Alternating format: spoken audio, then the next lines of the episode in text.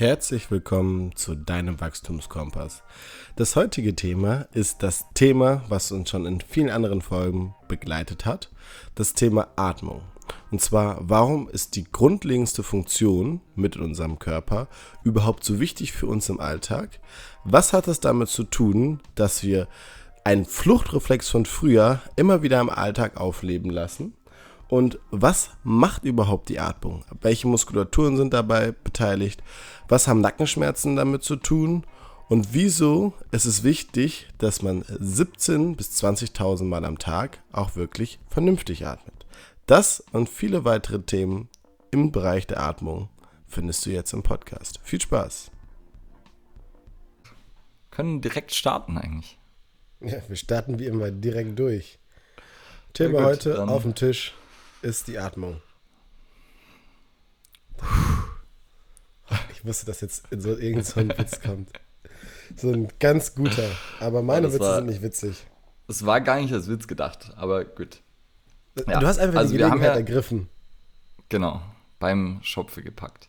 Wir haben ja Atmung schon war ja irgendwie immer mal wieder so ein bisschen Thema oder wurde hier und da in verschiedensten Folgen erwähnt. Und das wollten wir uns nochmal rauspicken, weil es unserer Meinung nach relativ wichtig ist und weil wir uns da auch, glaube ich, beide schon ein bisschen mit beschäftigt haben. Und du das ja, zumindest so hatte ich den Eindruck, dass du ja auch schon viel mit äh, deinen Klienten eingesetzt hast, oder? Ja, das ist richtig, genau. Also sowohl für mich persönlich und für meine Klienten in der verschiedensten Variationen. Ja, genau. Also über verschiedene Variationen sprechen wir dann, glaube ich, eh noch. Mhm. Ähm, erstmal, ja, warum beschäftigen wir uns überhaupt mit Atmung? Ich sag mal, hatten wir letztes Mal schon einmal in einem Podcast, ich muss sagen, ich hatte mich ja vertan. Es sind äh, circa, was heißt, 17.000 Atemzüge? Ja, so um die 20.000. Also, um die 20.000. Ähm, ja. Und um die 20.000. Ja. Plus, minus ein bisschen, paar tausend. Auf jeden Fall, es sind verdammt viele Atemzüge, die wir am Tag machen. Und ähm, es geht einfach darum, dass wenn man etwas so häufig tut, dann sollte es schon in, einem, in einer gewissen Qualität beziehungsweise in einer gewissen ja, Ausführung getan werden, die nicht dem Körper irgendwie mehr Arbeit aufbindet beziehungsweise mehr Arbeit aufbürgt. Und äh, Atmung ist manchmal etwas, was sehr belächelt wird, vielleicht noch so, ähm, so stereotypmäßig irgendwie, man ist ein bisschen esoterisch unterwegs. Aber es ist halt einfach eine Körperfunktion und sie ist sehr elementar und hat halt einen großen Impact auf den Körper und auf unser Gemüt auch zum Teil. Und deswegen ist Atmung für uns im Training mit unseren Leuten und für uns selber ja, ein fester Bestandteil und ein großer Bestandteil. Ja, okay. Ja, finde ich äh, schon mal ganz gut zusammengefasst, weil wir, ja, also wir atmen halt 24-7 oder zumindest hoffentlich. Äh, und Atmung ist für unseren Körper, für unser Nervensystem überlebensnotwendig. Und daher hat es natürlich auch eine extrem hohe Priorität. Und die Atmung wird dann häufig auch über andere Dinge gestellt von der Priorität. Da, also zum Beispiel leidet dann die Bewegungsqualität drunter, weil wir einfach, ja, die Atmung halt eine höhere Quali und eine höhere Qualität, eine höhere Priorität hat. Und äh, da kommen wir nachher sicherlich auch noch dazu, wie das dann das Feld von Training und Bewegung beeinflusst.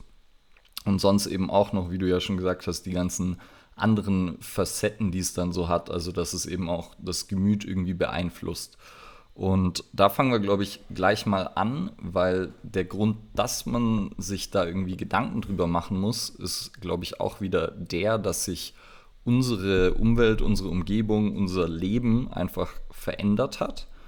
Und zwar dahin, dass unser Gemütszustand auch häufig verändert ist. Und zwar, dass wir gestresst sind und dass Stress und Atmung eben einen Einfluss aufeinander haben. Mhm, ja, das ist richtig. Ich musste gerade kurz überlegen, weil du auch nochmal lange getrunken hast, den Satz zum Ende. Aber ja, ist, sie haben Einfluss aufeinander. Solange, ähm, dass er kompliziert wird, auf jeden Fall. Ja.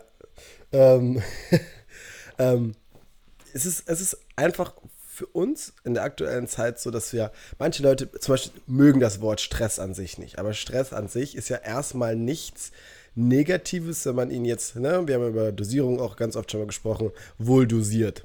Natürlich gibt es dann auch diese klassische Unterteilung in sogenannten Distress und Eustress, also sagen wir eher negativen, ähm, abbauenden Stress und dann gibt es belebenden, beflügelnden Stress, ne? also auch halt dich den ganzen Tag zu freuen, doch, da bist du auch irgendwie ganz gestresst, genauso wie ein Welpe, der irgendwie in den Kindergarten kommt, der ist dann auch erstmal groggy, aber weil er einfach gestresst ist. ähm, und mit der Atmung verhält sich halt so, dass da ein, ein, eine große ja, Kenngröße nach außen für den Körper ist zum Thema Stress. Unter anderem auch ein Grund, warum man beim Lügendetektor-Test ja auch einen ähm, Brustgurt erhält, um zu prüfen, in welcher Atemfrequenz du bist. Ähm, wo man natürlich dann sagen kann, wenn ich halt gestresst bin oder ich fühle mich irgendwie unwohl, habe ich eine beschleunigte Atmung. Und das ist so, dass man sagen kann, Früher, wie du schon gesagt hast, unsere Umwelt hat sich verändert, war das halt ein wichtiger Bestandteil, gestresst zu sein, um bereit für etwas zu sein. Also wachsam zu sein, schnell zu reagieren zu können. Aber heutzutage brauchen wir das auch, vielleicht in manchen Situationen, aber nicht in diesem körperlichen Ausmaß. Und das ist so ein bisschen außer Balance geraten, die Körperreaktion zu dem Input, den wir eigentlich von außen kriegen. Ja, also was du ja gerade eigentlich gesagt hast, Stress ist halt negativ belegt, aber eigentlich beschreibt es ja auch nur die Stressantwort. Das heißt, ähm, Stress ist ja erstmal neutral und ist einfach ein Input für unseren Körper und unser Körper reagiert darauf. Und ganz klassisch evolutionär gesehen gibt es dann eben die Reaktion, dass wenn wir zum Beispiel in eine gefährliche Situation kommen, dann werde ich darauf antworten, indem ich bestimmte Systeme hochreguliere und andere runterreguliere. Und dann habe ich zum Beispiel eine bisschen bessere Sicht. Ich reguliere meine Verdauung runter. Ich reguliere den Blutfluss zu meiner Muskulatur nach oben. Ich ähm, werde ein bisschen meine Atemfrequenz erhöhen und meine Atemhilfsmuskulatur, also alle Muskeln, die irgendwie am Brustkorb ansetzen, können zur Atemhilfsmuskulatur werden. Die werden dann unterstützend zur Atmung hinzugezogen. Und das sind alles super sinnvolle Dinge, wenn ich zum Beispiel gegen ein gefährliches Tier kämpfen möchte oder wenn ich mich aus einer gefährlichen Situation befreien möchte.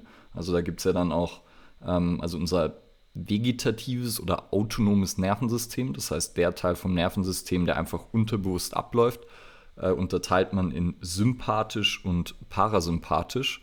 Und sympathisch ist sozusagen der Fight or Flight und parasympathisch ist der Ruhe- oder Rest- and Digest-Modus.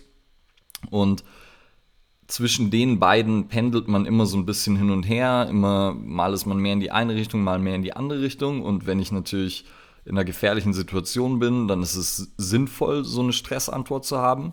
Und wenn ich mich ausruhen will, entspannen will, dann ist es sinnvoll, die nicht zu haben.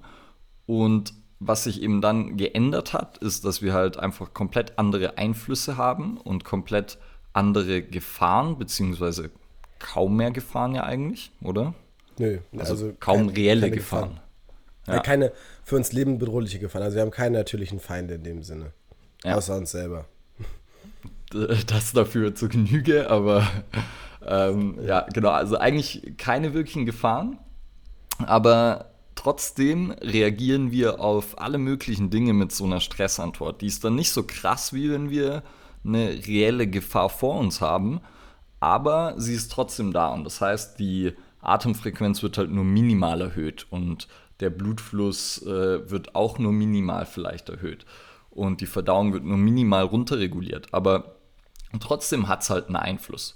Und das Besondere an der Atmung ist, dass eben unser Nervensystem da die Atmung beeinflusst und zum Beispiel die Verdauung ja auch. Aber die Verdauung kann ich jetzt nicht bewusst beeinflussen und kann nicht sagen, mhm. okay, jetzt reguliere ich die Verdauung wieder hoch. Aber meine Atmung läuft halt den Großteil des Tages unterbewusst ab. Aber ich kann genauso bewusst sagen, okay, jetzt halte ich die Luft an, jetzt atme ich ein bisschen schneller und mache dann halt so ein oder kann halt komplett ausatmen oder so. Also ich kann bewusst darauf eingehen und darüber kann ich halt auch auf dieses, was da unterbewusst abläuft, einen Einfluss haben. Und das finde ich unglaublich interessant.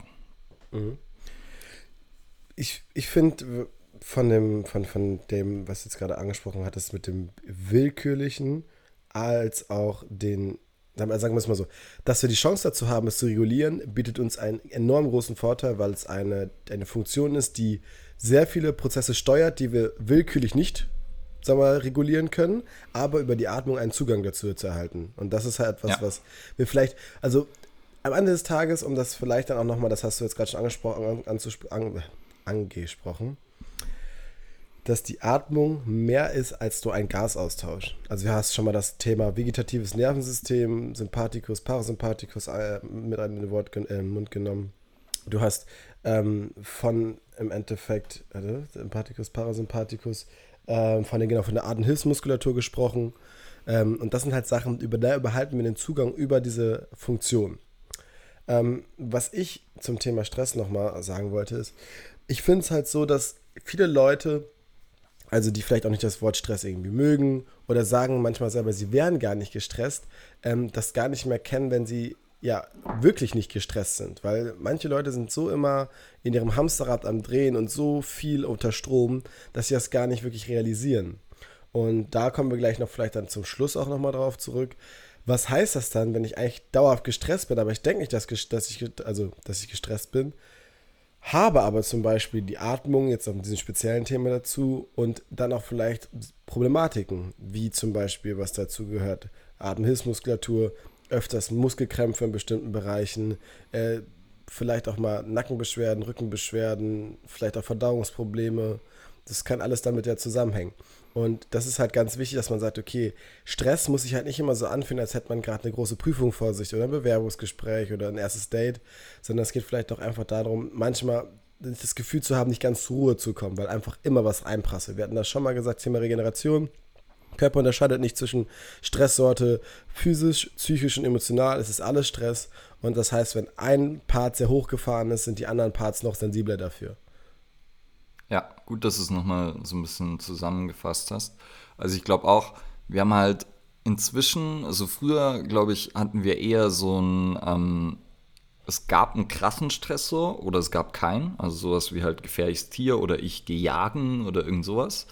Und heute ist es halt eher so ein konstantes äh, Stadium, wo wir halt immer ein bisschen Stress haben, also oder immer Stressoren haben aus allen verschiedenen Bereichen. Irgendwie kann Job sein, Beziehung sein, irgendwie die Rechnungen stapeln sich, Steuern sind wieder zu machen, was auch immer. Äh, man sitzt im Auto im Verkehr und die anderen verhalten sich alle beschissen, so wie es immer ist. Ähm, und dann hat man sozusagen noch ab und zu Phasen, wo es noch ein bisschen mehr Stress ist, also wo dann vielleicht noch eine Prüfung ansteht oder wo vielleicht irgendwie dann, ja, Bewerbungsgespräch, whatever. Also so, und das heißt, wir haben immer so ein bisschen ein Stresslevel und trotzdem bin ich auch, was du ja auch gesagt hast, so, es gibt dann die, ja, wie man es labelt oder wie man sozusagen damit umgeht, spielt schon auch eine große Rolle, weil nicht jeder, der irgendwie viel macht, muss unbedingt gestresst sein. Ähm, aber ähm, ja, also das Spiel ist noch deutlich komplizierter, aber trotzdem eben ähm, beeinflusst das auch alles unsere ja, Biochemie, unsere Mechanik, also so wie wir uns bewegen, was du ja gerade gesagt hast, so sowas wie, wie Spannung im Nacken oder so oder sowas wie die Verdauung. Und da gibt es schon Zusammenhänge, die sind sehr komplex. Das heißt, ich würde es auch nicht immer dann so zu ähm, ja, A führt zu B, ähm, weil einfach zu viele Dinge mit reinspielen. Aber eben, was du dann auch gesagt hast, die Atmung gibt uns halt eigentlich ein Fenster in dieses Unterbewusste und in dieses autonome Nervensystem. Und das ist halt mega interessant, weil wir dadurch Bereiche beeinflussen können, auf die wir halt sonst keinen Einfluss haben. Ja, das ist vollkommen richtig. Jetzt ist doch mal die große Frage immer, also nicht die große Frage, ist auch vielleicht jetzt, war für mich damals, glaube ich, so, als ich da mal nochmal genau auseinandergesetzt habe, das ist jetzt aber auch schon ein bisschen länger her, so Thema Atmung nochmal, ähm, was ist halt wirklich der Auftrag des, des Gas, also das, das, ist der Auftrag der Atmung. Und da denkst du ja ganz oft, dass die Leute also ja sagen, ja, wir der müssen Gasaustausch, Sauerstoff. Oder? Ja, ja. Aber ja. wir müssen Sauerstoff einatmen. So, aber es ist ja schon so, dass es von der Priorität auch mehr darum geht, eigentlich das CO2 auszuatmen. Also das ist ja der, so, sonst, ne, korrigier mich, du weißt Bescheid. Nee, nee, vollkommen korrekt. Wenn, also wir, wir wenn, atmen ein. Sauerstoff kommt CO2, rein. Ja, genau, nein, nein, aber weil der CO, also wir atmen ein, weil der CO2-Gehalt so über die Schwelle geht, dass der Körper sagt, okay, wir atmen aus. Nicht, weil der Körper sagt, hey, ich brauche Sauerstoff, Sauerstoff, Sauerstoff, sondern halt der CO2 die Grenzen. Das ist halt, glaube ich, für dann jetzt einfach auch, um die Perspektive besser zu haben. Wenn man das nochmal so einfach für sich be, ja, bewusst hat, und da, wie gesagt, wird es ja manchmal ein bisschen nerdy, dann versteht man manche Prozesse besser und anders, als wenn man jetzt denkt, okay, wir atmen, weil wir Sauerstoff brauchen. Wir atmen, weil wir CO2 ausatmen wollen. Müssen. Ja, genau. Also nochmal ähm, einatmen, Sauerstoff kommt rein, den, der wird in der Lunge dann, geht er ins Blut über. CO2 wird aus dem Blut in die Lunge transferiert und wird dann abgeatmet. Und wir haben halt bestimmte CO2-Level in unserem Körper und die sollten nicht zu hoch und nicht zu niedrig sein, weil die unseren pH-Wert zum Beispiel beeinflussen. Also den ähm, Wert, wie sauer oder wie alkalisch unser Blut ist, wenn man damit nichts anfangen kann, nicht so wild. Ähm, und dafür ist dann das CO2-Abatmen und eigentlich der, der wichtigere Faktor.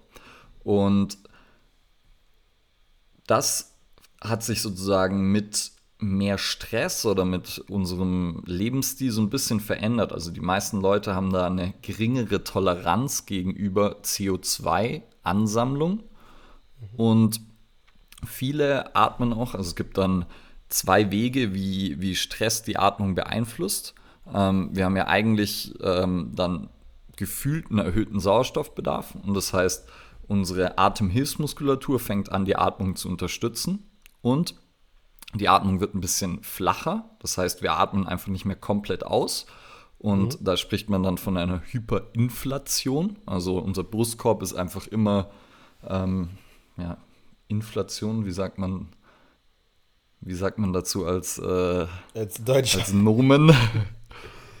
ähm, äh, ist immer aufgebläht, so vielleicht, ja. also wie so ein Ballon. Und es bleibt immer ein recht großes Restvolumen in unserem Brustkorb. Und mhm. das schränkt natürlich auch Bewegung ein und ähm, hat dann wieder auch ein paar andere Folgen. Und dann wird eben noch die Atemfrequenz häufig erhöht. Das heißt, wir atmen einfach häufiger, als wir es typischerweise tun würden. Und dadurch atmen wir zum Beispiel ziemlich viel CO2 ab. Und ähm, dadurch beeinflussen wir dann wieder die, die ähm, CO2-Balance und darüber dann auch den pH-Wert in unserem Blut und das führt zum Beispiel dazu, dass wir dann ähm, leichter erregbar sind. Also dass einfach die Nerv- und Reizweiterleitung anders funktioniert und dass unsere Sensibilität gegenüber von Schmerzen erhöht wird, wenn wir gestresst mhm. sind. Also das ist einer der, einer der Wege, wie das sozusagen sich gegenseitig beeinflusst. Mhm. Diese, der, der Prozess, wie du es jetzt schon für dich schön beschrieben hast, ähm, ist halt immer so, dass halt diese Funktion, die ich am Anfang angesprochen habe, halt so gestört ist, dass sie nicht mehr sich ganz entfalten kann. Und das ist halt wirklich im wahrsten Sinne des Wortes so, dass diese, diese Restriktion im Brustkorb ähm, ja dazu noch gefördert wird, dass du jetzt überlegen musst, A, wir haben einmal den Verlust der Funktion und B, in Kombination auch dann mit Bewegungseinschränkungen, wie zum Beispiel lang sitzen, habe ich ganz auch auf äh, anatomisch gar nicht die Möglichkeit, immer dann auch das Ganze wirklich voll auszuleben, beziehungsweise auch voll durchzuatmen, im wahrsten Sinne des Wortes. Und das ist halt etwas, wo dann im Endeffekt addiert wird, sozusagen diese Restriktion in der Funktion der Atmung plus die Restriktion in der aktuellen Anatomie bzw. Physiologie, ja. die du dann hast am Schreibtisch. Und ähm, wenn dann halt auch noch der Chef dann beikommt und dir ins Ohr brüllt, dann fühlst du dich richtig super. Ähm, es nicht ja, besser. Nee, auf gar keinen Fall macht es besser. Und gerade auch so zum Beispiel Sachen, wie du jetzt besprochen hast, zum ähm, Thema Hyperventilation, ne? also das, das schnelle Abatmen von, von dem CO2. Es ist immer so, was man nicht vergessen darf. Also vielleicht mir hat zum Beispiel geholfen, sich nochmal anders vorzustellen, was wirklich Ausatmen heißt. Also es ist ja nicht so, dass man sich das vorstellen muss, man atmet ein, da geht so eine Klappe, also es gibt den Kehldeckel, ja, klar, aber es geht eine Klappe auf und dann ist die Lunge und dann geht die Klappe wieder zu. Allein die Luftröhre hat auch immer noch, gehört auch noch zum Atemvolumen. Also im Endeffekt bis vorne zu den Zähnen kann ja, können ja Gase zirkulieren. Und dann mal wirklich langfristig auszuatmen und nicht einfach nur einmal nochmal zu drücken. Wie viel da überhaupt noch kommt, fand ich damals mega spannend und sollte man sich auch dann wirklich mal daran bemühen, das noch viel weiter mit reinzunehmen, weil oft unterscheiden wir zwischen einmal, beziehungsweise nicht unterscheiden wir, aber es gibt diesen Begriff flache Atmung. Und das ist halt mhm. wirklich, wenn, das stelle ich mir mal vor, dieser Gasaustausch eigentlich wirklich nur ganz kurz so einmal zirkuliert und nicht wirklich einmal komplett durchgelüftet wird. So musst du ja. dir vorstellen, du hast einen Raum, der ist relativ stickig und du machst aber immer nur so einmal ganz kurz äh, das Fenster auf und zu. Dann ist es um dem Fenster herum immer schön, sag mal, luftig, aber bis in der letzten Ecke kommt die Luft nicht. Wenn du aber einmal alle aufreißt und wirklich einmal offen lässt und stoßlüftest, dann ist der ganze Raum auch wieder frisch. Und so darf man sich das mit der Lunge vorstellen. Finde ich eine ganz coole Analogie. Ja, das Krasse ist ja dann auch, wenn wir eben nicht mehr komplett ausatmen, dann fängt halt unser Körper irgendwann an, sich daran anzupassen, weil eben Atmung die höchste Priorität hat und dann verändert er zum Beispiel auch die Position des Brustkorbs und die Position der Rippen. Und weil halt die Schwerkraft auch für die Luft gilt, auch wenn man jetzt nicht dran denkt, aber die Luft ist ja auch, also er ist, hat auch ein Gewicht und deshalb atmen wir dann zum Beispiel in den unteren Teil des Brustkorbs mehr ein und was man dann ganz häufig sieht, wenn man Leute auf den, Ripp, auf den Rücken legt, dass der mhm. Rippenbogen, die unteren Rippen einfach so ein bisschen rausstehen. Und das ist im Endeffekt eine, eine Anpassung an diese Hyperinflation, dass man halt immer ein ordentliches Restvolumen in der Lunge hat und dann sozusagen nie komplett diese Luft ausatmet, weil man eben mhm. nur so ein, ja, wie du gerade schon gesagt hast, so einen lächerlichen Atmerlüfter macht und eben nicht wirklich durchlüftet. Und mhm. dann kann man sich ja auch vorstellen, wenn ich den Brustkorb halt nicht mehr bewege, ähm, die Rippen haben irgendwie hunderte Gelenke, also ist ein bisschen übertrieben jetzt, aber mhm. so Rippen sind vorne und hinten Gelenke gelagert und eigentlich soll das Ding sich bewegen, soll größer werden, mhm. kleiner werden, da sind Muskeln dazwischen, die die Rippen auseinander zusammenziehen sollen und das passiert halt alles nicht, wenn man nicht atmet und wenn man das nicht herausfordert und darüber wird natürlich auch die Beweglichkeit dann des Brustkorbs beeinflusst, der Brustwirbelsäule beeinflusst, dann liegen da die Schulterblätter drauf, also werden die Schulter dadurch, Schulterblätter dadurch beeinflusst, dann hängt da die Schulter dran, also wird die dadurch natürlich auch beeinflusst, dann ähm, wird dadurch auch die, die Lendenwirbelsäule und das Becken beeinflusst, weil wenn meine unteren Rippen nach vorne gehen, dann verlagert das mein gesamtes Körpergewicht ein kleines bisschen nach vorne und meine mhm. Lendenwirbelsäule wird ein bisschen vorgezogen und ich komme eher in so eine überstreckte Haltung. Mhm. Und das sind alles natürlich keine Anpassungen, die von heute auf morgen kommen, aber ja. 20.000 Atemzüge. Und das genau. 365 Tage im Jahr. Genau. Also ein paar Jetzt Millionen. Jetzt könnt ihr alle mal, ich wollte gerade sagen, schreibt uns doch mal die Antwort per Mail, wie viel das sind. Ähm, ja, ich glaube, das, was Ule gerade da gesagt hat, ist einfach auch ein großer Wink für, die, äh, für den Zaunfall für die Leute, die oft an irgendwie Verspannung im oberen Rücken beziehungsweise auch an Blockaden leiden, weil, äh, wie er schon gesagt hat, also die Rippen sind da aufgehangen. Und wenn da halt immer eine gewisse Spannung drauf ist oder halt eine Nichtbewegung stattfindet, dann reagiert die Muskulatur da drumherum, da drauf und ja, möchte da vielleicht auch zu einer Schutzfunktion übergehen und verspannt dann. Und das sind ja dann die sogenannten Blockaden, wo es dann immer, nicht immer, aber öfters mal heißt, äh, ja, ich habe mir wieder einen Wirbel rausgehauen. Ja, genau. Und das ist eben, das ist ja oft das Krasse, dass halt, wenn man, wenn man jemanden hat, wo man dann mit Massage, mit Stretches, mit irgendwie, keine Ahnung, dann eine Blockade lösen, wenn man da halt irgendwo nicht mehr weiterkommt oder immer wieder da landet. Das ist ein sehr gutes Anzeichen dafür, dass die Atmung da mit eine Rolle spielt. Ja. Weil zum Beispiel auch bei diesen klassischen Nackenbeschwerden, wenn die Nackenmuskulatur halt die Atemhilfsmuskulatur ist, die den Brustkorb nach oben zieht, weil er eben seine Beweglichkeit zum Beispiel eingebüßt hat. Und er nach, also eigentlich sollte, der, sollte man vielleicht dazu sagen, eigentlich sollte der Brustkorb sich in alle Richtungen bewegen, also vor allem nach vorne, zur Seite, nach hinten und nicht wirklich nach oben.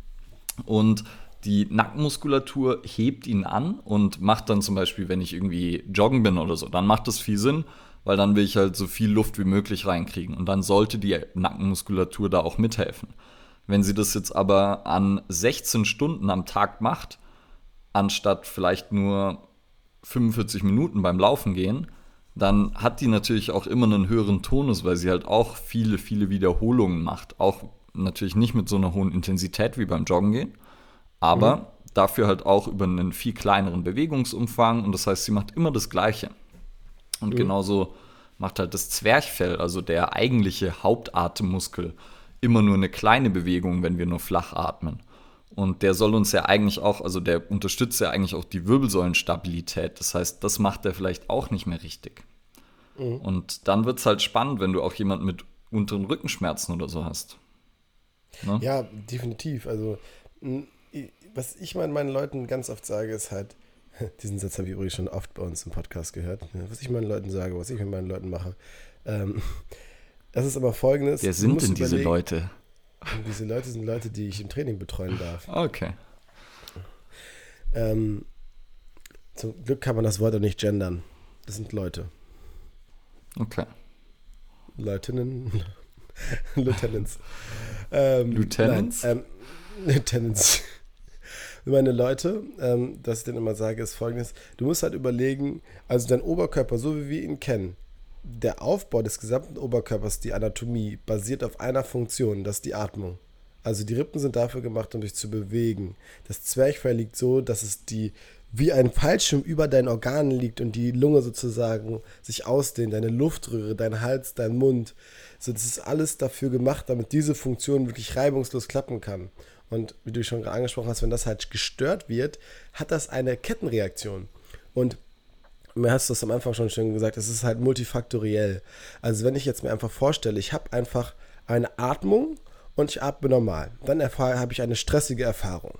Der Körper reagiert auf Stress mit Aktivierung des Sympathikus. Das heißt, wir werden auch sensibel für Stress. Das heißt, wir haben eine schnellere Muskelreaktion, äh, wir sind wachsamer, äh, das heißt, wir haben einen höheren Muskeltonus und wir haben einfach Hormone, die dafür sorgen, dass wir einfach wacher sind, auf Trab sind. So, und wenn das jetzt im Endeffekt die ganze Zeit passiert und ich das dann über einen gewissen Zeitraum mache, dann ist sowas wie muskuläre Verspannung natürlich prädestiniert, weil ich einfach einen gewissen Zug immer darauf habe auf der Struktur und mein Körper ist jetzt nicht gerade in dem Modus, sich zu entspannen. Das hört dann ja auch meistens dann nachts oder wenn wir meinen, wir legen uns zur Ruhe ja nicht auf, sondern das wird immer weitergeführt. Und so kommen wir eigentlich in so ein gewisses Hamsterrad, dass wir eigentlich die ganze Zeit in diesem Fight-of-Fly-Modus sind und durch dann aber diese einseitige Bewegung noch einen draufsetzen und kommen damit in super viele körperliche Beschwerden, die wir, ja, oder beziehungsweise auch die viele Coaches hoffentlich, die hier zuhören, äh, in dem Alltag kennen. Ja. Und, und jetzt, achso.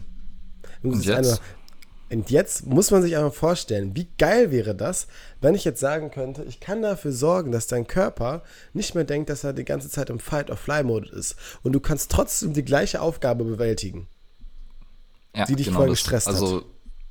Also man kann dieses On and Off oder dass man eben wieder abschalten kann, das kann man ja so ein bisschen wiederherstellen. Eben Richtig. unter anderem durch die Atmung. Und du wolltest aber gerade was sagen. Genau, du hast ja auch gesagt, äh, der, der Muskeltonus erhöht sich sozusagen durch die durch, durch Stress dann und im Endeffekt halt sogar auch, weil du ja dann von Hamsterrad und Teufel gesprochen hast, dass die, wenn ich sozusagen häufiger atme, dann wird auch dadurch meine Muskelspannung erhöht, indem ich meine CO2-Level halt verändere. Also das, was wir vorher schon gesagt haben, diese Erregbarkeit des Nervensystems, mhm. die ich da verändere. Und dann ist sozusagen auch generell grundsätzlich meine Muskelspannung einfach schon mal einen ganz kleinen Tick höher. Und mhm. auch das kann natürlich schon zu Schmerzen führen, dass man vielleicht jemanden hat, der, der sozusagen irgendeinen unspezifischen Schmerz hat, also wie es ja oft ist bei irgendwie Muskel, Gelenk, wie auch immer, Bewegungsapparat äh, Schmerzen und der kann gar nicht sagen, was da jetzt ist oder der ein Arzt könnte jetzt auch nicht irgendwie das Symptom feststellen. Und sowas kann zum Beispiel auch verursacht werden, dass einfach zu viel Spannung da ist und auch da spielen wieder viele Sachen eine Rolle, aber eben wenn jemand schlecht atmet oder sehr viel Zeit im Fight-or-Flight-Modus und sehr viel Zeit in einer stressdominierten Arbeit oder Atmung äh, verbringt, dann ähm, spielt das oder trägt das dazu bei und äh, unterstützt ja. sich sozusagen gegenseitig. Ja, das ist so ein bisschen, also hochschaukeln gegenseitig. Ja. Ähm, du hast nochmal auch gesagt, so wieder dieses sozusagen Reset-Button drücken und wieder lernen, so einen On-Off-Modus auch zu fahren. Weil man, ja. also es ist auch wieder wichtig, wie wir am Anfang schon angerissen haben, ist es ja nicht falsch, dass der Körper diese Fähigkeit besitzt und es ist auch manchmal gut. Also wenn ich jetzt zum Beispiel an manche Leute denke, irgendwie zum Beispiel beim Klettern, beim Skifahren, Snowboarden, sonst irgendwas, da brauchen wir das. Da brauchen wir diese, dieses, sagen wir dieses, dieses positiver Stress, aber dieses Wachsein. Ne? Oder wenn ich jetzt irgendwo, keine Ahnung, Fußball spiele und ich wäre einfach noch geführt, wie, als hätte ich gerade alles aufgestanden, hat auch keiner Bock mit dem Fußball zu spielen, weil du hast keine Spielübersicht, du kannst nicht gut antizipieren, du kannst nicht äh, vielleicht vorausschauend denken, du bist nicht spritzig, du bist nicht wendig, deswegen, es ist nichts, es ist nichts Schlechtes an sich, wenn wir jetzt für Na, es ist sogar notwendig. Genau. Und dieses On-Off wieder zu lernen, ähm, auch deine Erfahrung von einer äh, Frau, die ich betreuen durfte, ähm, die sich auf ihre Geburt vorbereitet hat, ähm, die dann gesagt hat, also erstmal hat sie mega geiles, also mega geilen Prozess hingelegt und dann kamen wir auf das Thema Geburt zu sprechen und sie meinte, sie würde eigentlich ungern eine PDA haben. Eine PDA, für die Leute, die jetzt vielleicht nicht gerade ähm, im Freundesbekanntenkreis Leute haben, ist halt eine Betäubung, ja, sag, mal, ich weiß gar nicht, wo die gesetzt wird, aber ungefähr so im unteren Rückenbereich, ein Stückchen vielleicht höher und danach ist man, spürt man von da aus erstmal ab nichts mehr ist halt für Frauen ganz angenehm bei der Geburt, weil es ja doch schon Schmerzen sind, die ja sehr, sehr stark sind. Und da hat sie halt gesagt, sie würde das gerne probieren, ob ich da einen Tipp für sie hätte. Ich ja, hör mal zu. Genau so. Nein. Äh, meinte natürlich zu, ja, da können wir gerne uns mal zusammensetzen. Und dann kam wir auf das Thema Atmung. Da hat sie auch noch ein Buch von mir mitbekommen. Das war sogar das von dem Wim Hof, den haben wir jetzt hier noch gar nicht erwähnt. Ähm, können wir gleich noch mal kurz auf Kommt anreisen. Sicher noch. Ähm, und da war es dann so, dass sie das dann gemacht hat und sie hat wirklich keine PDA gebraucht und sie war richtig froh und glücklich und zufrieden und konnte dann auch zum Beispiel mit dieser Schmerzen, ne, mit dieser mit den Schmerzen, die ja kamen, deutlich besser umgehen. Ne? Und äh, bei manchen Sachen, die jetzt also ja offensichtlich geboren habe ich noch nicht und ich werde auch kein Kind selber gebären, aber andere Sachen, die man zum Beispiel mal schmerzhaft erfahren hat, kann man da schon gut mit Atmung arbeiten. Definitiv. Ja, also es ist einfach eine Möglichkeit, auch grundsätzlich, unabhängig davon, welche Schmerzen es sind, dieses Schmerzgefühl zu beeinflussen. Und Schmerz ist halt auch sehr multifaktoriell und hat Millionen Einflüsse und ist sehr komplex, aber eben das sozusagen, in welchem Zustand unseres Nervensystems wir uns befinden, spielt da eine sehr wichtige Rolle. Und wenn wir ähm, einerseits eben stark sympathisch, also stark ein starker Stresszustand unterdrückt natürlich auch Schmerzen. Also das passiert ja bei einer Geburt zum Beispiel auch. Ähm, und gleichzeitig aber auch zum Beispiel für so chronische Schmerzen ist es mega wichtig, wenn, und da kann eben Atmung auch ähm, eine Rolle spielen. Ist dann nicht so, dass man irgendwie fünfmal durchatmet und keine Schmerzen mehr hat, aber vielleicht kann man halt irgendwie, wenn man auf einer Skala eine 8 von 10 Schmerzen hat, die vielleicht auf eine 6 von 10 ähm, runterbringen und dadurch seinen Alltag besser bestreiten oder so. Also mhm. das hat einfach, ähm, das ist ja auch immer so ein Ding, das, das heißt nicht, man ist den Schmerz komplett los, aber er wird vielleicht ein bisschen weniger und ein bisschen besser, äh, ist ein bisschen einfacher zu handeln dann dadurch. Mhm. Mhm. Ja, voll, vollkommen richtig. Ich glaube, handeln ist ein gutes Wort, weil die Erfahrung habe ich auch viel mit meinen, Le äh, meinen Leute. Äh, ist, ist das äh, eigentlich ein, ist es ein ist das bei euch so, also in Münster, sagt man da meine Leute, Leute so? Nee. Ist das so nein, ich, Dialektding? Nein. Nee, nee, nee. Also nee das hast du dir angeeignet. So, ja, ich sag's so, weil ich, ich ähm, so, ich weiß nicht, Klienten ist dann manchmal, finde ich, so ein bisschen, ist mir so zu.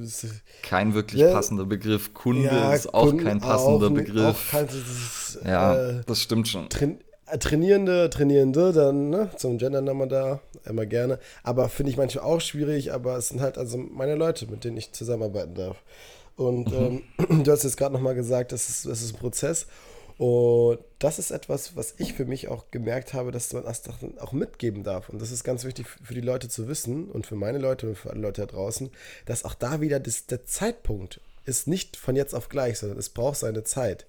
Ne, überleg immer, also gestern noch bei der Familienfeier äh, sah dann eine Frau sich darüber irgendwie beschwert, dass sie jetzt nach äh, fünf, also irgendwie immer sich noch nicht irgendwie so ganz rund fühlt nach der, der Entbindung, die sie vor fünf Monaten hatte. Und dann meinte der Mann zu ihr, also jetzt beruhig dich mal, du hast vor fünf Monaten hast du erst nach neun Monaten oder zehn Monaten fast das Kind zur Welt gebracht. Also wie lange denkst du, dauert das denn, bis du wieder einigermaßen dahin da wieder ankommst, wo du vorher sozusagen warst am Anfang. Und das meint er einfach als Zuspruch dafür, dass es einfach seine Zeit braucht und nicht hier alles wieder so mal eben fluppt. Ja, und so ist es mit der Atmung. Das glaube ich generell, also nicht nur, nicht nur für Schwangerschaften, gerade wenn ich jetzt, wenn man zum Beispiel über Atmung und dann auch ähm, Einschränkungen der Atmung oder ja, eben wie sich die, die Atemmuster verändern, das geht meistens über eine sehr, sehr lange Zeit. Und man sieht auch zum Beispiel Leute, die Probleme damit haben oder wo sich das als Problem manifestiert, das geschieht häufiger umso älter oder umso älter jemand ist, umso wahrscheinlicher ist, dass die Atmung irgendwie mit ein Faktor ist und eben umso mehr Stressoren eine Person hat. Und mhm. wenn ich mir dann halt denke, wenn ich mir 20 Jahre irgendwas antrainiert habe, dann wird es schwer sein, das irgendwie innerhalb von ein paar Wochen in den Griff zu kriegen. Klar, ähm, eben durch Training, durch ähm, bestimmte Dinge kann man dann solche Prozesse schon beschleunigen, wenn die davor einfach unterbewusst abgelaufen sind und man unterbewusst über viele Jahre sich irgendwas angeeignet hat und mhm. dann bewusst dagegen arbeitet, dann wird es sicherlich ein bisschen schneller gehen als die 20 Jahre, aber es wird wahrscheinlich nicht in einem Monat vonstatten gehen. Und da dieses Verhältnis und diesen Realismus zu bewahren, gibt es, glaube ich, in extrem vielen Bereichen. Also im Training, ja. bei Schmerzen etc.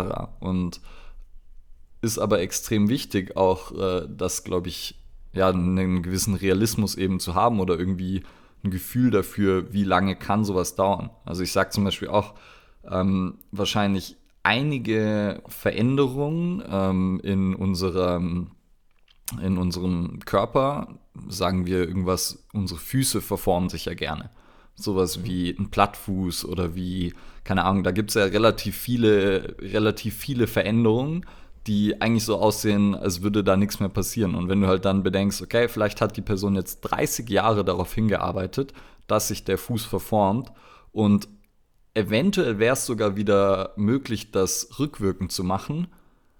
Aber dann bräuchte es halt wahrscheinlich einige Jahre und zwar dann mit täglicher Arbeit vielleicht daran. Und dann wäre es ja. vielleicht möglich. Also ich weiß es nicht, aber ähm, sozusagen da muss man dann halt auch überlegen, ist es so, unser Körper kann sehr viele Veränderungen durchmachen. Ist halt mhm. die Frage, wie viel ist wann möglich, sinnvoll, whatever. Kurz ja, abgeschweift, ne? Kurz. Ganz kurz noch. Aber es war, das ist ein wichtiges Thema, äh, weil das einfach nochmal als Grundsatz, was ist immer wichtig, dass immer so die Dauer, das ist so Evergreens, weißt du? Die können mhm. einfach immer wieder mal reingegeben werden. Ist ja, vielleicht machen nennen wir uns nicht mehr Wachstumskompass, sondern Reminder-Podcast. Und erinnern die Leute einfach an die wichtigsten Sachen. Und ne, das ist kein Sprint, kein Marathon, das habe ich bestimmt auch schon ein paar Mal gesagt. Ähm, jetzt ist, glaube ich, natürlich, nachdem wir wieder mal ein paar Mal abgeschweift sind, die Frage, ja, Gott verdammt, wie mache ich das denn jetzt überhaupt? Also ihr redet jetzt die ganze Zeit irgendwas von Atmen, ja, ich atme jetzt 20.000 Mal am Tag, aber soll ich jetzt einfach dann anderes dann denken. Also, was sind so deine Sachen, wo du sagen würdest, guys, do this and breathe out. Wichtigste ist immer übrigens, breathe in, breathe out and keep moving. Sehr gut. Ja, also grundsätzlich erstmal, man sollte sich natürlich auch da jetzt nicht verrückt machen. Also die Atmung sollte schon den Großteil der Zeit unterbewusst stattfinden und man darf auch mal eine flache Atmung haben, man darf mal äh, eine Stressatmung haben. Das heißt, erstmal, man sollte nicht anfangen, dann konstant die Atmung zu beobachten. Ähm, mhm. Aber, ähm, und dann eben die meisten Ateminterventionen gehen dann halt in verschiedene Richtungen. Einmal in Richtung so diese Biochemie und den pH-Wert und darüber eben ähm, die Sensibilität gegenüber Schmerzen und so weiter zu beeinflussen. Und andererseits, um eben eher so biomechanisch vielleicht vorzugehen und vielleicht die Bewegung des Brustkorbs und äh, Co. zu beeinflussen. Und das heißt, mhm. Ähm, wir können ja mal einfach ein, zwei Beispiele geben. Zum Beispiel ein, eins für die Biochemie eher, wäre zum Beispiel so ein Box Breathing. Das machst du bestimmt auch, oder? Oder kannst du was ja. damit anfangen? Ja. ja. Also so die, keine Ahnung, die, ähm, ich glaube, Box Breathing, weil die vier Seiten einer Box und die sind alle gleich lang und dann man atmet halt zum Beispiel für, man zählt einfach bei der Atmung mit, wie lange die braucht, atmet vielleicht dann für fünf Sekunden oder fünf Zähler ein, hält die Luft für fünf Sekunden, atmet fünf Sekunden aus und hält die Luft wieder für fünf Sekunden. Und das versucht man einfach für zwei, drei, vier, fünf Minuten am Stück zu machen. Und dadurch, dass ich die Atmung langsamer mache, werde ich ein bisschen entspannen und einfach sozusagen diese flache und hyperventilierte Atmung unterbrechen. Mhm. Das ist, glaube ich, so der Gedanke dahinter. Mhm. Ähm, Gibt es auch noch andere, zum Beispiel irgendwie, ich mache einfach fünf Atemzüge über die Nase, ganz entspannt ein und aus. Und nach dem mhm. letzten Mal ausatmen halte ich die Luft an, so lange, bis ich das Gefühl habe, ich sollte wieder atmen. Also, dass ich mich nicht push und dass ich nicht jetzt versuche, irgendwie ähm, einen Weltrekord im Luftanhalten zu brechen, sondern sobald ich das Gefühl habe, ich könnte wieder atmen oder sollte wieder, atme ich wieder, mache wieder fünf mhm. Atemzüge, entspannt ein und aus. Nach dem fünften wieder Luft anhalten und so weiter. Das Ganze auch wieder für so drei, vier, fünf oder bis zehn Minuten sogar. Und das mhm. wären so zwei super simple, ähm, die tendenziell eher so die Biochemie beeinflussen, auch eher entspannen. Das heißt natürlich auch, mhm. die würde ich jetzt nicht immer am Tag machen. Oder halt nicht, oder was heißt nicht immer am Tag, aber die sind vielleicht vorm Training, dann würde ich die eher nicht machen. Nee, das ist schon richtig.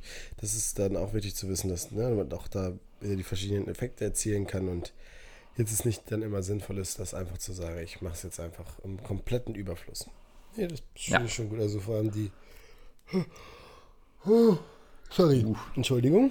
Entschuldigung. Entschuldigung. Ähm, vor allem die. Äh, Gähnen ist ja auch ähm, ein, übrigens ein Zeichen von, von Hyperventilation. Also wenn mhm. jemand, also jetzt in deinem Fall gut, du sitzt jetzt äh, in einem äh, eher dunklen Raum und Co., dann ähm, kann das auch mal so passieren natürlich. Also es ist ja auch ein normaler, normaler Vorgang. Aber wenn jemand zum Beispiel während dem Sport anfängt zu gähnen, das ist meistens ein Zeichen dafür, dass er eher äh, hyperventiliert. Also mhm. eine sehr flache, kurze Atmung hat. Und dann noch versucht irgendwie ähm, das zu unterbrechen. Mit dem Gain. Ja. Hm, okay. Weil man sozusagen, weil die normale Atmung halt mit der sportlichen Belastung und dem, was da gefordert wird, dann nicht so klarkommt und dann gähnt man. Ähm, und also es ist ganz witzig eben, weil es ja eigentlich so ein bisschen eben Sport ja eher aktivierend sein sollte und mhm. eher sozusagen dafür sorgen sollte, dass du vielleicht ein bisschen flotter atmest und dann ja Gain ist da ja so ein bisschen ja passt dann nicht so ganz. Ich dachte, das machen nur die coolen Leute immer, weil es nicht anstrengend genug ist. Ja, oder so. Ja. Oder wenn es halt nicht anstrengend ist. Ja, das geht auch. Was hast du noch irgendwie so eine, weiß nicht, Atemübung oder irgendwie, wie, wie setzt ja. du das ein? Wann setzt du es ja. ein? Meistens so? äh, vor und nach dem Training. Mhm. Also vorbereitend für mich, äh, also für mich in meiner Trainingsplanung entscheidend für die Leute zum Teil auch von der, äh, sagen wir mal, physiologischen Seite, aber halt viel auch einfach für den Kopf, weil einfach du mit, wenn du alt atmest und bewusst atmest, bist du halt wirklich bei dir, weil du kannst aktiv einen Prozess beobachten, was uns normalerweise sonst sehr schwer fällt. Also du kannst nicht irgendwie dein Blut selber rauschen hören oder wenn du mal ab und zu, kannst du mal deinen Verdauungstrakt hören, aber das ist so ein Prozess, wirklich, den können wir halt aktiv beobachten und auch vielleicht reinspüren dabei. Das heißt, es bringt aber einen guten Selbstfokus zum Anfang des Trainings rein und man kann so wirklich, wie du schon am Anfang gesagt hast, so ein Fenster aufmachen und da wirklich dann was dann betreten. Das ist halt einfach für sich Rückenlage, äh, wenn das angenehm ist für die Leute. Äh, Füße entweder ein bisschen höher gelegt auf eine Box, auf einen Stepper, sonst irgendwas oder nach Bedarf auch natürlich einfach abge also gestreckt äh, Hände gerne so auf Rippenbogen bzw. Bauchhöhe legen und dann wird halt geatmet und das ist etwas, was ich zum Thema, was an Übungs-, an Tipps halt auch noch sagen würde. Also wir haben ja nicht nur die Möglichkeit, atmen, haben wir jetzt gerade gesagt, ja, gibt es klar einmal, kann man durch die Nase machen, zum Beispiel durch den Mund, aber auch wohin kann ich atmen? Also es gibt ja einmal mhm. die sogenannte ne, Brustatmung, es gibt die Bauchatmung, es gibt einen guten Mischmasch daraus. Und so werden da auch verschiedene Sachen mit angeregt. Also die Brustatmung, da dehnt sich mein Brustkorb eher mehr nach oben und zur Seite auf, also bringt viel mehr Volumen. Wir haben viel, viel schnellkräftigere Muskulatur, die dabei unterstützen kann. Das ist dann, wenn wir außer Atem sind nach dem Sprint oder sonstiges. Aber wenn wir irgendwie abends auf dem Sofa sitzen, dann werden wir nicht solche schnellen Atemzüge brauchen. Und dann sollte es eher so ein bisschen das Zwerchfell übernehmen. Auch hier ist wieder eine gesunde Mitte äh, etwas, was da gut funktionieren kann. Und man muss zum Beispiel jetzt nicht nur sogenannte Belly Breathing bzw. die sogenannte Bauchatmung machen. Was ich damit sagen möchte, ist, also lerne erstmal deine Atmung kennen. So, was spürst du? Was kannst du kontrollieren? Kannst du vielleicht mal nur eine reine Bauchatmung auch mal machen? Kannst du auch nur eine reine Brustatmung machen? Kannst du es kombinieren? Atmest du wirklich nur das Gefühl in deinen vorderen Teil des äh, Bauches bzw. des Rumpfes? Oder merkst du auch, wie deine Flanken sich öffnen bzw. vielleicht auch sogar deinen Rücken? Und das heißt, das kann man A, einmal als eigene kleine Trainingseinheit machen und B, kann man es natürlich danach auch nochmal machen, um wieder das gleiche wie am Anfang des Trainings zu machen, mal nachzuspüren, hey, wie hat sich überhaupt mein Körperzustand von vor dem Training durch das Training verändert und wie fühlt sich das jetzt gerade an? Sehr gut. Ja, du, hast, du hast viele coole Sachen gesagt. Also einmal, ja, Atmung ist natürlich eine Möglichkeit, da so achtsam zu sein oder ja, oder hat eben so diesen, du kannst es halt beobachten und wie du gesagt hast, so den Herzschlag hörst du vielleicht manchmal, aber die Atmung kannst du ja beobachten, deshalb ist es ja häufig auch Teil von Meditationen, Teil von Yoga, Teil von eben sehr vielen Dingen, die so die Achtsamkeit versuchen zu fördern. Mhm. Und dann, was du auch gesagt hast, die eben Bewegungen, die dann unser Brustkorb macht. Und das war dann das, was ich meinte mit, wenn ich die Biomechanik beeinflussen will, dann würde ich eben noch was anderes machen, außer äh, vielleicht so, wie ich es vorher gesagt habe, so das Box Breathing, wo ich halt eher dann auch wieder so einen Achtsamkeitseffekt habe, weil dadurch, dass ich zähle, mhm. dann schaue ich, okay, jetzt atme ich ein, jetzt halte ich an, spüre so ein bisschen, was das mit dem Körper macht. Und hast du ja auch gesagt, so, das ist cool, um vielleicht Leute auch erstmal abzuholen, wenn sie irgendwie aus ihrem stressigen Alltag kommen und ähm, würde ich dann nicht machen, wenn ich irgendwie Höchstleistungen danach bringen will, weil dann will ich halt diesen entspannenden Effekt nicht. Aber gerade mhm. zum irgendwie wieder erstmal, ja, im, im Moment ankommen, auch wenn es sich wieder ein bisschen esoterisch anhört, äh, kann mhm. das sehr sinnvoll sein. Und dann eben, ja, wo kann ich hinatmen? Also kann ich irgendwie in meine Flanken, kann ich in meinen oberen Rücken atmen? Und wenn sich eben nur meine unteren Rippen bewegen und die oberen nicht, dann ist es ein Problem. Mhm. Und was du auch gesagt hast, das Zwerchfell sollte den Großteil machen. Und da ist ja auch, glaube ich, eben Bauchatmung wird häufig falsch verstanden, weil unsere Lungen sind nicht im Bauch, sondern sind in unserem Brustkorb. Und das Zwerchfell senkt sich ab, drückt dadurch auf den Bauch und dadurch bewegt der sich mit. Aber wir sollten, also man sollte niemandem beibringen, dass man den Bauch nur nach vorne atmet sozusagen, weil das ist auch eine ähm, eigentlich eine dysfunktionale Atmung, weil wir dadurch ja eben nicht in die Seiten atmen, nicht nach hinten atmen, nicht den Brustkorb ausdehnen, so wie er sollte, sondern eher uns weiter in so eine Extensionshaltung atmen und in eine Überstreckung.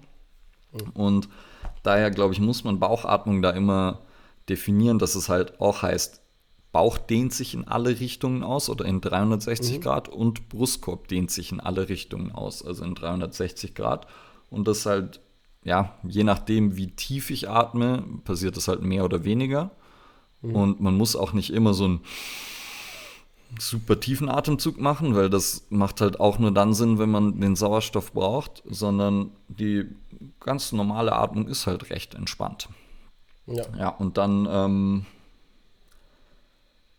Hast du noch irgendwas gesagt? Äh, ja, genau so, also halt als Cooldown und auch als Vergleich zu davor finde ich es cool.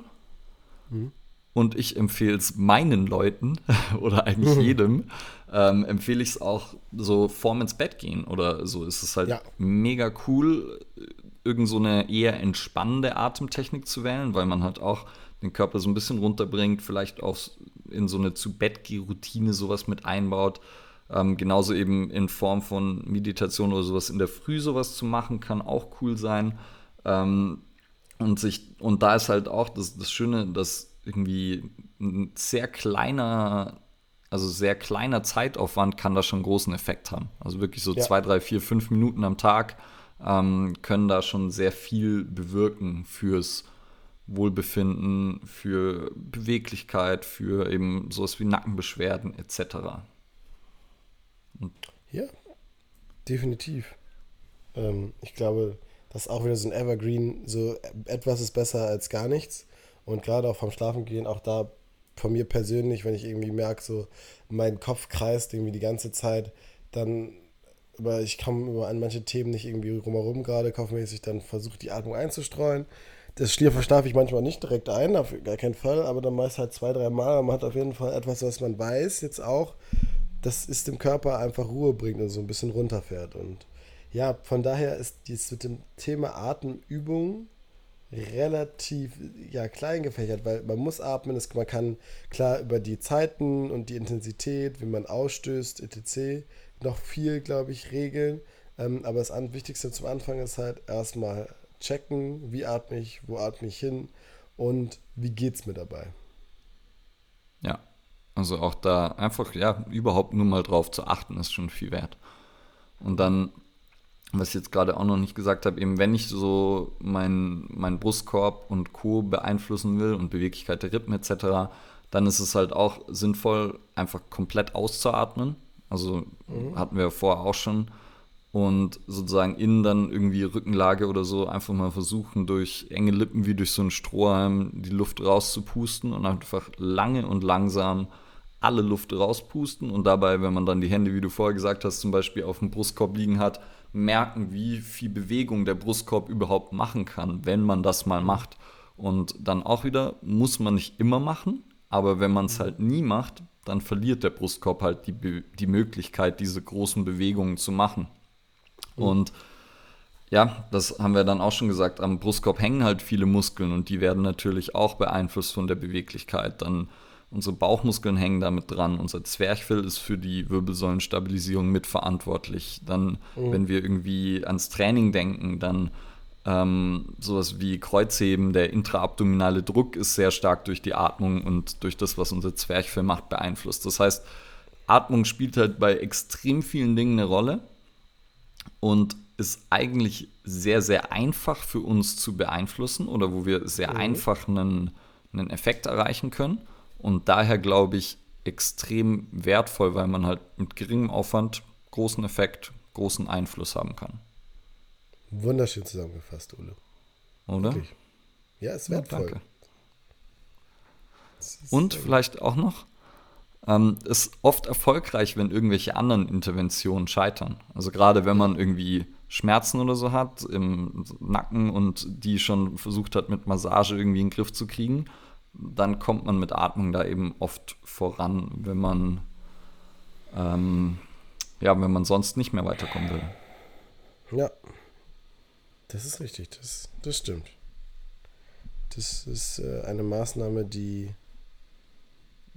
nochmal vielleicht das Ganze auf, manchmal auf einer gewissen anderen Ebene angeht und das macht immer schon Sinn, das zu tun. Jo. Schön. Schön. Einfach schön. Mein Lieber. Ich würde sagen, reicht schon, ne? Reicht. Genug geredet über Atmung. Jetzt wird gebrieft. Jetzt können wir erstmal selber ein bisschen atmen. Genau. Beziehungsweise alle Zuhörer auch. Könnt ihr ja, mal versuchen. Zuhörerinnen. Zuhörerinnen. Ein ja, paar Minuten. Wir durchatmen. Erstmal jetzt atme erstmal. Atmen, atmen, atmen. Aber bevor ihr das tut, denkt dran, einmal bitte hier bei Spotify auf Folgen klicken natürlich auch bei Instagram und schickt den Podcast an eure Freunde, Verwandte. Tu's. Haustiere, sorry. Ich war ein bisschen zu spät. Ja, alles gut. Ähm, und ja, wir freuen uns auf das nächste Mal mit euch. Seid gespannt. Big things are coming. Vielen Dank fürs Zuhören. Auf Wiedersehen.